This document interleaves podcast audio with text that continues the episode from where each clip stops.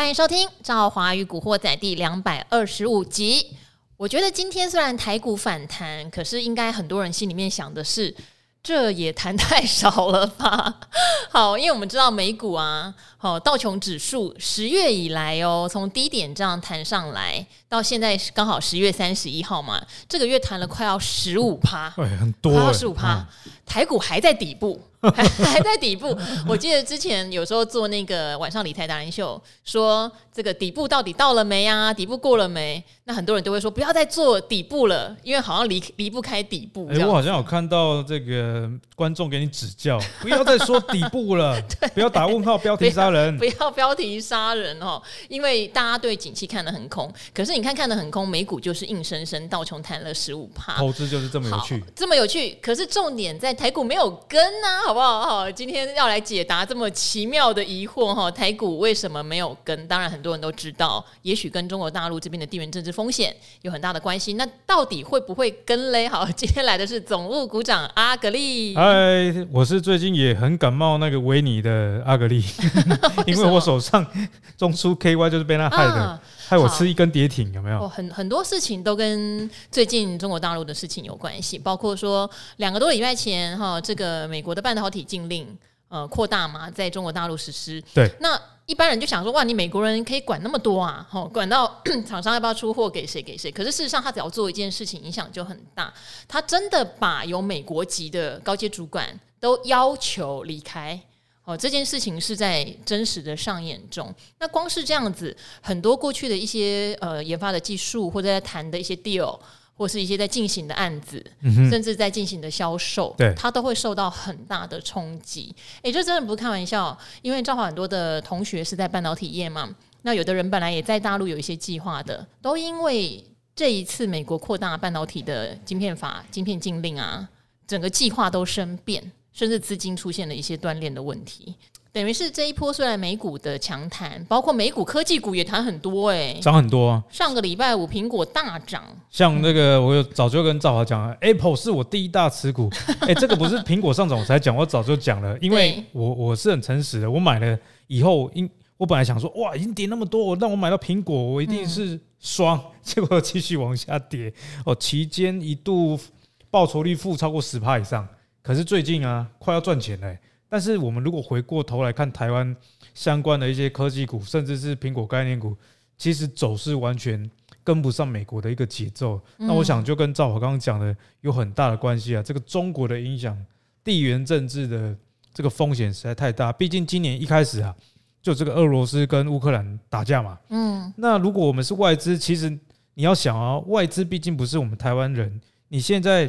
对中国的文工武吓，你可能想说这个跟阳光、空气、水一样是很日常的，但对于外资来说，假设我们今天是不管是哪一国的外资，你在投资的时候，你会不会去联想到这个地缘政治的风险？一定会嘛？甚至我最近很多粉丝问我说：“哎，阿格力要不要开美国券商啊？啊，开哪一种啊？才不会两岸打架的时候拿不到钱啊？”你都会有这样的想法，那当然这会影响台股的一个评价。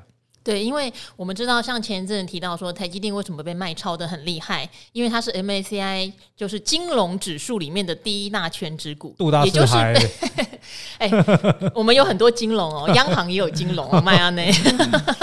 好，那因为它被视为中概股，对哦，很多人说台积电为什么是中概股？不好意思，在外商外资的眼中，它就是叫做中概股。所以我们的评价到底要跟美国评价，还是跟中国大陆评价？这个在外商的眼中，可能我们会跟中国大陆一起评价的几率比较高一点。目前是这样。对，好，然后当然大家也看到像，像呃这个六日可能讨论最多的就是富士康河南郑州厂，哇，这是他的大本营哎。本来富士康在深圳，但深圳产生了一些状况嘛，嗯、哦，那时候还有一些工人的事件，以及深圳政府跟富士康之间的嗯嗯问题，好，总之挪到河南去了。结果呢，两万人的大迁徙。就是不肯回到厂区工作，还以为在非洲什么动物迁徙之类的。那我今天也跟同仁讨论很久啊，就是一般来说，因为现在中国内部的经济的状况并不是很理想，你应该是有工上就要去上的，对不对？有工资可以领嘛？那为什么会那么担心回去？第一是你很怕爆发大规模的感染，感染我觉得医疗并不是最大的问题，因为现在的病毒有一点点流感化的状态，虽然重的人每个人都跟我说什么喉咙如刀割，然后同事发烧到四十度去打点滴什么的，还是蛮恐怖。可是他们更怕的就是被隔离的问题啊，所以自由。很重要，对不对？哦、台湾真好。好，所以搞到说宁愿工资不要领，然后也也不想要回去厂区上班。那我们看到他们还有很多的补给点，哈，就像那种马拉松补给点一样，放了水啊、食物啊，劝大家赶快回来上班。很夸张，赵华最近晚上都在跟我密会嘛，但是我们都是聊股票的事情。哦，你传那个新闻给我看，我想说，哎，中国现什么现在流行马拉松啊？结果不是，那个补给站是给这个富士康郑州厂的员工，嗯，哦，返乡，听说要走一百公里以上。对。其实我们看了，我我自己内心的忧虑是比较长的，就是说我我常常在那个节目里面提到，我希我希望是中美双引擎，就是双经济成长这样子。那我知道很多的听众啊，他们会有分，就他是支持美或是怎么样，对。但是我觉得先撇开这个，以台商的角度来看，两边都能同步发展，绝对是最好的。像发生这种河南郑州。员工不敢回去上班的情况，当然就是无论如何，那也是台商的一部分嘛。嗯、那真的对台湾的经济来说，也不是一件好事。还有影响苹果手机的出货，三方都不好过哈。对，好，所以这边的话，我们还是希望，当然中美这边的秩序不要再，就是中美这种战争比俄乌战争有时候还可怕，对不对？它对台湾的影响。反而会更大。那这边也要提醒大家，就是虽然高盛哦这边已经率先预估联准会的升息哈，在明年的第一季应该会达到一个升息的顶点，然后第二季开始应该就不升息了，就持平。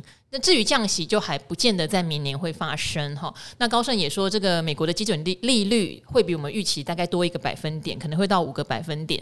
好，那听起来，嗯，目前。美股的解读还是往正向，就是你能预估的都是好事。对对，你能预估出来到什么时候停止？尤其高盛以前在预估联准会利率来说，算是一把手，就跟华尔街日报那个 Nick 传声筒一样，他传的是最核心的内容。这样好，所以美股的反弹，这样呃是。反而觉得有确定性而反弹，但这边赵华也要特别提醒，这个礼拜四联准会会公布十一月的利率决策嘛，三码大概不意外，对，但是要注意所谓的利多出尽的问题，嗯、哼因为道琼就是硬生生已经涨了十五趴，那也是在宣布这个可能呃政策有点底定，或者说他们的态度不要三码三码这样升开始涨的，那反而在笃定之后就有可能。会有利多出尽的问题，我觉得这个大家要留意。对，因为好的结果都发生了嘛，那剩下的如果不是经济面有好的消息的话，你要如何支撑这个股市继续往下走？嗯，哦，毕竟熊市这个结构还是没有改变啊。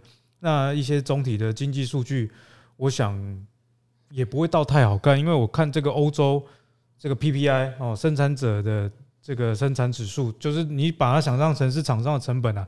这年增率是四十几趴，非常可怕。所以这个通膨的后遗症，这个遗毒，我觉得还没有那么快就结束。嗯、哦，所以就算美国的问题解决了，欧洲明年会不会成为压垮这个股市的另外一个稻草？大家就要多加留意。好，那这边的话就要回到台湾本身的状况了，因为这一波美股的反弹我们没跟上，对，好 没跟上，然后呢又。十分担心中国大陆这些内部的一些问题、经济问题哦。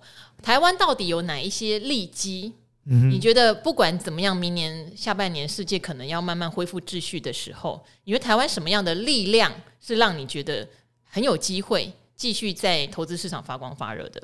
台湾哦，明年啊，嗯、我觉得其实台湾的公司创新能力都还蛮强的、啊。就是虽然大家现在都把焦点放在说，可能半导体相对来说比较逆风，那好像我们台湾的这个呃股市的动能就没有了。其实我最近刚好趁这个这个股市比较低迷，啊，去研究一些平常不会研究的东西。嗯，为什么呢？因为你去研究它，反正就是熊市嘛，哦，就是长那个样子。所以也趁着这段时间啊，多多。去研究不一样的面向，嗯，像我最近就有留意到啊，这个讯连讯连这家公司，造好有没有听过？当然有啊，因为他有一个美女总经理叫张华珍，原来是跟那美女有关系。台大台大的自优生，呃，夫妻两个都台大的，对不起，还真的是有拜访过。然后他是台湾非常棒的软体公司，你知道台湾都是硬体著名，软体很少。所以呢，他是呃在 notebook 应用上面很强的软体公司。嗯、只是因为 notebook 后来很多的供应商也都杀价竞争，它的获利没有以前那么亮眼，没错。但它的研发能力还是非常的强。对啊，这个就是我刚刚跟赵和聊到，我觉得台湾的创新啊，其实是你永远可以去期待的。你不觉得我们台湾就是小小的，但是呢，这两千三百万人都常常给你一些。不一样的惊喜，你就意想不到，哎，这样的公司居然会出现在台湾。像以去年来讲好了，它其实大家都没有去研究到他旗下的这个子公司叫完美移动。嗯，哦，那完美移动这家公司，它其实是做这个智慧美妆的 App。那你听想说这个有什么了不起？其实它的应用还蛮多，例如说它可以用 AR 技术。那女生不是常常想要化妆啊，或者是说啊穿搭部分。呃，想要有一些搭配，那你如果透过这个 AR 跟 App 的技术，它就可以帮你实现。诶、欸，你想，如果能直接在应用程式上帮你处理掉这么多事情，是不是就非常的方便？所以这家公司的技术其实也被啊、呃、注意到了，它已经要在十月三十一号在纽约证交所挂牌上市。嗯，哦，这个很不简单哦。所以你觉得说，诶、欸，台湾好像没有什么创新，其实有了，而且。台湾之光都跑到美国去了，好不好？那他为什么不在台湾挂牌？因为我们也有新贵市场啊。如果我在美国挂牌，我们还有现在还有创新版这种市场，欸欸、也有啦。但是就是说还要多多加油，因为投资人都没有注意到我们台湾居然有这样的一个服务啦。像刚刚赵华就讲得很好，像完美移动啊，他为什么要跑到这个美国去？因为啊，他的筹资的估值啊。预估会有十四亿的美元哦，哦，这台币四百亿，我懂他的心情。现在你你现在懂了吧？我懂，这不是爱不爱台湾的问题啊，你懂吗？你要你你如果在台湾四亿跟去美国 四百亿，那是去美国啊，对不对？好，所以刚刚赵华也有提到，其实台湾也有类似这样的一个机制，叫做创新版。但因为创新版呢比较少投资人知道哦，所以现在我们就要分享给大家知道。因为一来啊，创新板它就会提供了类似像完美移动这种公司它会出现的一个场合。怎么说呢？你会想说，哎，台湾不是已经有这个上市啊或上柜这个？机制了吗？但是这个门槛相对来说比较高。像如果呃，观众朋友你有在研究美国的这个纳斯达克的话，你会发现，诶，很多公司，比方说这个生技药厂，阿格林念生技的嘛，我就常注意到很多新药公司，它其实也没什么赚钱啊，但是它的市值就已经不得了，好几百亿。那个就是市场上给它一个它未来创新的潜力。那我觉得上市上柜这个机制，它的优点在于说。他帮我们台湾的投资人，呃，选出一些他已经有基本收入的一些公司，嗯，但是也很可惜的就是，哎，如果我们这些创新的公司在台湾也能被看到的话，那就不用跑到美国去挂牌。是，那在台湾挂牌的话，你买你也比较方便，意愿也比较高，那是不是可以一起共享啊？不管是公司面投资的方便，以及投资人啊投资到高潜力公司的一个好处哦，所以其实。这个创新板在台湾就提供了这样的优势哦。其实创新板为什么大家没听过？是因为它是去年啊七月才创立的哦。这也就是如果早一点创立的话，那个完美移动应该就在我们台湾直接挂，因为投资人一定爱台湾啊，直接给他很高的估值，对不对？不过我觉得去年七月创立也是有有它的天时地利人和啦，因为那时候成交量很大嘛，对，没错。你就会觉得到处想要找标的的时候，嗯有一些公司就觉得我想要。呃，我可能之前不符合上市上柜的条件，但是怎么样可以让投资人注意到我也是一家还不错的公司，有潜力的公司，对不对？对，好，只是现在成交量比较冷，我们期待明年成交量大起来，上创新版的公司也会越来越多。这样对，张兆华就讲到一个重点，其实创新版它的目的就是说为新创公司哦，你能打造一个进入资本市场比较低门槛。的一个环境啊，哎，那是那时候你有，你就不用离开生技业跑来投资业了，你就去弄个生技公司，我就直接生技公司直接创新版了，对不对？好不好？哦，所以呢，有一些公司像我刚刚讲的，美国有一些新药公司，其实它有很关键的核心技术啊，啊，你说它难道就不是一间好的公司吗？但是它因为还不符合，比方说上市上柜，像台湾这么。严谨的财报的标准，那这样是不是就相当可惜？那我觉得创新板的设立就是有这样互补的一个作用了。你公司这些新创公司要上市呢，能加速筹资啊，那这个条件也比较能够放松了。哦，那可是我讲回来，创新板它并不是都没有标准在哦，它还是有它的标准在，借此可以保护投资人啊。比方说，呃。一些特定的产业，像是电商啊、数位科技的啊、软体啊、智慧医材等等，那这些呢，其实你也应该要有基本的营收了。你毕竟不像新药公司，毕竟还在走临床，你要求它营收，这样就没有什么逻辑了嘛。哦，所以他们也是有规定，它的营收啊，最近四季啊，嗯，不能低于一亿啊。啊，你营收如果高于一亿以上，基本上已经有一定的实力了，然后也有产品可以开始贩售。那市值呢，不能低于十亿元。哦，所以这也算是一个有初步规模的一个公司，而且它还会限制它哦。对，哎，你挂牌后十二个月的营运资金，你公司到底账上有没有？不能倒哎，你不能来来骗钱的啊，对不对？哦，所以这是有一个基本的门槛在。是。那第二类呢？哎，我这个就替我的学弟妹们，或者是我正在创业学长们。感到开心的、啊，它有限生技医疗业的一个条件，是就像我刚刚讲的嘛，你美国纳斯达克一堆新药公司那个市值啊，动辄几十亿，甚至好一点到百亿的，它就是凭借着啊，我在临床试验虽然还在进行当中，但是可能这个疾病就只有这一颗药，那市场在等我通过啊，那你你说我没有营收，但是生技公司的价值，我跟大家讲啊，不在于它营收多寡，在于它的专利嘛。啊，如果药真的有用，啊，上市之后专利保护二十年，那是一个超级强的护城河。所以，我们台湾也看到这一块，毕竟我们台湾也一直在 push 这个生技产业啦。哦，那生技产业呢？你如果市值啊啊是不低于二十亿的，而且你挂牌后十二个月的营运资金是啊有这个不低于一百二十五 percent。毕竟新药公司或者是说一些医疗呃的研发，你都需要这个研发的资金，所以。他设立的这个门槛，我觉得是非常非常重要了。好，所以一般来讲，例如说我在看新药公司，不懂的人他看新药公司，他会说啊，这家公司又没有 EPS，没有营收。但是我会去看他手上的现金流的多寡。嗯，哦，假设你一年研发要花啊三亿好了，但你手上的这个现金还有六七亿。那我就知道说，哎，你未来两年你至少还撑得下去，能够走到临床试验的下一个阶段哦。所以我觉得他创新版设立这个条件呢，是有这样的一个背景在了，而且它就是有一个备注哦，就像我刚刚讲嘛，你不能来骗钱。所以如果你是新药公司要在创新版去挂牌的。哦，你的核心产品你要通过第一阶段的临床试验。嗯，哦，临床试验有分一二三阶段嘛。第一阶段就是，诶、欸，几个人甲矿癌细胞，白话讲就是这样，就是测试药物的安全性啊。那如果安全性没有问题之后，第二步我们放大临床试验的人数，我看一下这个啊药效以及这个安全性到底是不是真的无语。因为你五个人吃没有问题，那有可能是刚好这五个人。的体质对这个药都还好，那可是你把它放到到五十个人，甚至是临床三期几百个人，全球上千人这个试验的时候，安全性的问题就会被看出来。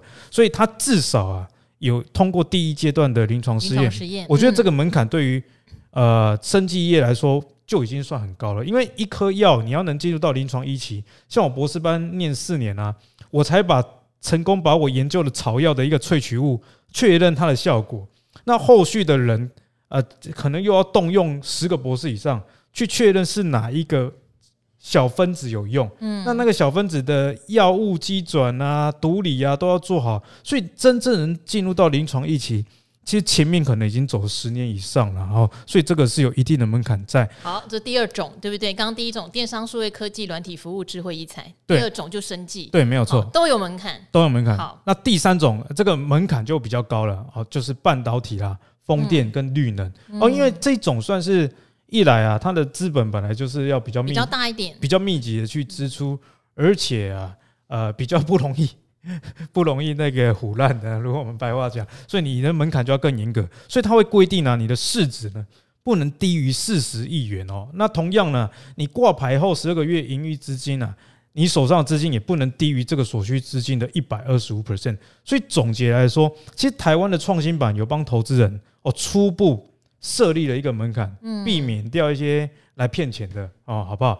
但是呢，又能兼顾新创公司呃能挂牌这样子的一个弹性啊，因为就像我刚刚讲了，新创公司啊，我就还没有营收，你在那边要求我营收啊，如果我真的有很核心的技术，你能让我审核过那挂牌的话。其实我觉得对于投资人来说比较有机会，你真的在一家啊、呃、新药公司，它很便宜的时候投资到，像以前呢、啊，台湾投资人如果投资像浩鼎啊，哦，这一类的公司，等你真正可以投资它的时候，哎，都做到临床二、临床三了，那股价一挂牌就几百块，其实那个风险相对来说会高很多。好，那大家可能会有点小疑问，会想说，嗯，可是这些公司在目前的上市贵公司里面好像也有，那这个创新板事实上除了刚刚讲的这些市值或是产业的分类之外，它非常强调就是它是创新技术这四个字嘛，对不对？对。如果你今天只是代工厂，跟大家做的是 Me Too 的产品，可能就比较不符合，所以。等于证交所会严格的审核你的创新技术，你的能力到底到哪里？没错，这边是一个很纯的，好不好？嗯、就是给这些新创加创新公司一个很好的投资园地。对，我觉得这一点是非常重要。就像刚刚赵华讲的，其实台湾的创新能力也真的非常好了。我最近有看到像这个瑞士洛桑管理学院哦，嗯、它公布了二零二二年世界数位竞争力哦，那台湾呢是在它这次的。全球六十三个主要国家跟经济体中排名第十一名，还不错。哎，其实算是蛮前面的，对不对？啊，所以这些台湾的创新能力真的是非常好了。那这个也是啊，刚刚赵华特别提到了，哎，跟上市上柜的这个公司们有什么不一样？核心技术到底有没有创新这件事情？以及我觉得啦，哦，我们如果不要那么官腔的讲，对于投资人来说，最大的好处是说啊，我以后就不用。在临床试验走到三期的时候，啊，你才上市上柜啊，我就是只能用几百块去买你哦，我能在比较低价的时候参与到这个投资的机会。好，创新板应该是会直接上市为主，对，这个因为上市门槛比较高。所以，如果你要从新柜啊，然后上柜啊，上柜转上市，又是一个非常漫长的旅程。对，所以如果符合的话，它将来条件只要到了，它可以直接挂牌上市哦。大家都喜欢上市嘛，因为觉得上市市场比较活络，就是有一个登短廊的一个感觉了，直接登短廊这样子。好，但是重点来了，也因为他们是属于新创跟创新。反过来说，他们当然也有可能有失败的几率喽。嗯，对。哦，所以投资他们的人也要先有认知。我们不太可能会叫一般的很菜很菜的新手啊，就贸然去做投资。对。所以在投资上面，我们也有限制哦。你要有一定的 class，你才能去投资创新版的公司。先跟大家讲啦，如果你以后呃跟你的股友在聊天的时候，你先要跟他说：“哎，我有在投资创新版。”哎呦。是一种身份的象征，诶，对方听不懂，对不对？你就知道，你就有一种优越感就出现了。嗯，而且我觉得条件上实际上也是这样。其实刚刚赵华讲的问题，我觉得我们的这个政府都有考虑到。因为如果你没有经验，就在投资什么创新的公司，你给你那些有盈余的公司，你都没有办法赚钱啊。买台积电都已经 套在六百块，你不要再这样，大大家都会难过哈，好不好？是。所以看万圣节有个梗，就是台积电套在六百块的梗，好，好好难过哦。这个比比这个南瓜的鬼鬼还要更可怕。难过，对。好，那交易的创新版，交易创新版其实它是有一定的条件的哦。首先呢。专业机构的投资人啊，或者是具有两年以上证券交易投资经验的法人，哎，好严哦！我开信用户，我只要交易到一个额度，我都可以，我就是可以开信用户了。这个还不是要两年？对，就是要两年呐、啊。那自然人呢？自然人就是具备两年以上参与证券交易的投资经验，大概意思哦，你就是看你的对账单有没有超过两年，好不好？如果有的话就 OK。那另外哦，还要有财力证明哦。所以，我有没有这个优越感就出现了？我能投资代表怎么样？第一，可能有五百万以上的财力的证明；第二，最近两年度的平均所得有一百五十万哦。所以，创新板它其实平均等于每一年都要有咯。对对对，所以创新板你以后就跟人家说你有在投资创新板，这个相亲哈可能会比较容易成功，因为这女生知道哇。你是变相告诉我你的年收入或者是你的资产的阶段啊，而且你有投资的经验值了。对，没错。好，那但是创新板目前我们知道是只有一家公司啊，耐创科技，对不对？对。好，之后应该会有更多的生力军加入，要不然只有一家。哦，啊，如果我没有想要投资这个 Micro LED，我就没有东西可以投了。对，刚刚赵华讲的这个耐创 KY，它是目前创新版的一家公司，那它是做 Micro LED 的。我觉得这也是一个很好的例子啊，因为你现在在市面上买电视啊，像我最近新家刚装潢好嘛，你的选择不外乎两种高阶的哦，OLED 哦，OLED 技术，或者是 Mini LED 啊。那 Micro LED 这个技术是更好，但是现在还没有在这个主要产品上。有到量产这样的一个规模了。那如果你能在比较低价的时候买到这种未来会成长的技术的话，那创新板我想它意义就在于这里。那耐创 KY 这种 LED 造，我知道你好像比较没有兴趣 LED 的产业啊。嗯，就是跟你自己的这个经验有关，因为以前跑过嘛，对不对？像之前上游的磊晶厂、下游的封测厂，全部一条龙我都通通都跑过。对，红旗啦，对不对？然后现在的富彩啊、亿光啊，对，嗯、呃，因为他们的专利一直受到美日钳制非常的大，在上游，然后下游部分中国的杀价竞争又非常严重，所以这个产业比较辛苦一些，嗯、一定要有。真正独门的技术才能突围，对，就是比较辛苦了。不过没关系，像今天的新闻稿，如果大家有去看的话，就有一家做太阳能相关的公司，这家叫宏德能源科技，嗯，申请地建创新版。是，好，太阳能也算是再生能源，也算是一种创新。对，没有错哈。宏德这家公司，我看它的 EPS 啊有三块，呃，所以是有赚钱的公司。那我最近也有在查说，其实。呃，政府很 push 这个创新版的挂牌啦，所以相信在未来会有越来越多你可能听都没听过的技术，但它是未来产业很重要的一个趋势，这样子的公司出现在创新版里面，所以我会蛮建议大家创新版要好好的研究一下。好，所以呢，提供给大家一个新的。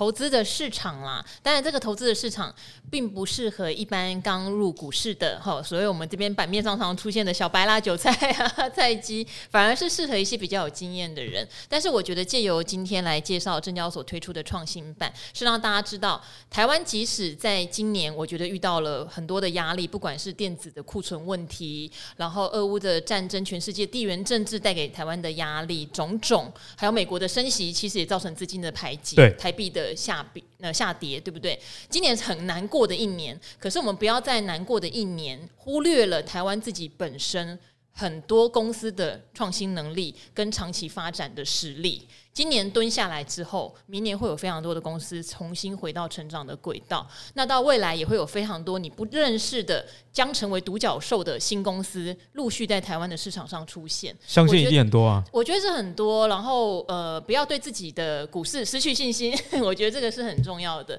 那在呃景气不好的时候、低迷的时候，反正我们现在手脚绑起来嘛，过两年你就有两年的投资经验了，你就可以进来买创新版了。而且创新版到时候股票又更多。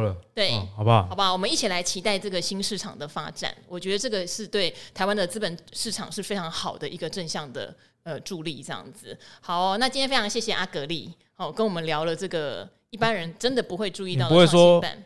不愧是总务股长，连创新版都有在研究。冷门股就算了哈，没有研究就是我的兴趣了，好不好？好，所以大家还是欢迎留言哦。最近的留言有少一些些，哈、嗯，可能跑去另外一个赵华与阿格力那边问问题了。但是还是欢迎在那个赵华与古惑仔这边哈，继续留言问我们问题，我们会尽可能的回答给大家哦。那今天就到这边了，跟我们的听众一起说拜拜喽，拜拜拜拜。拜拜。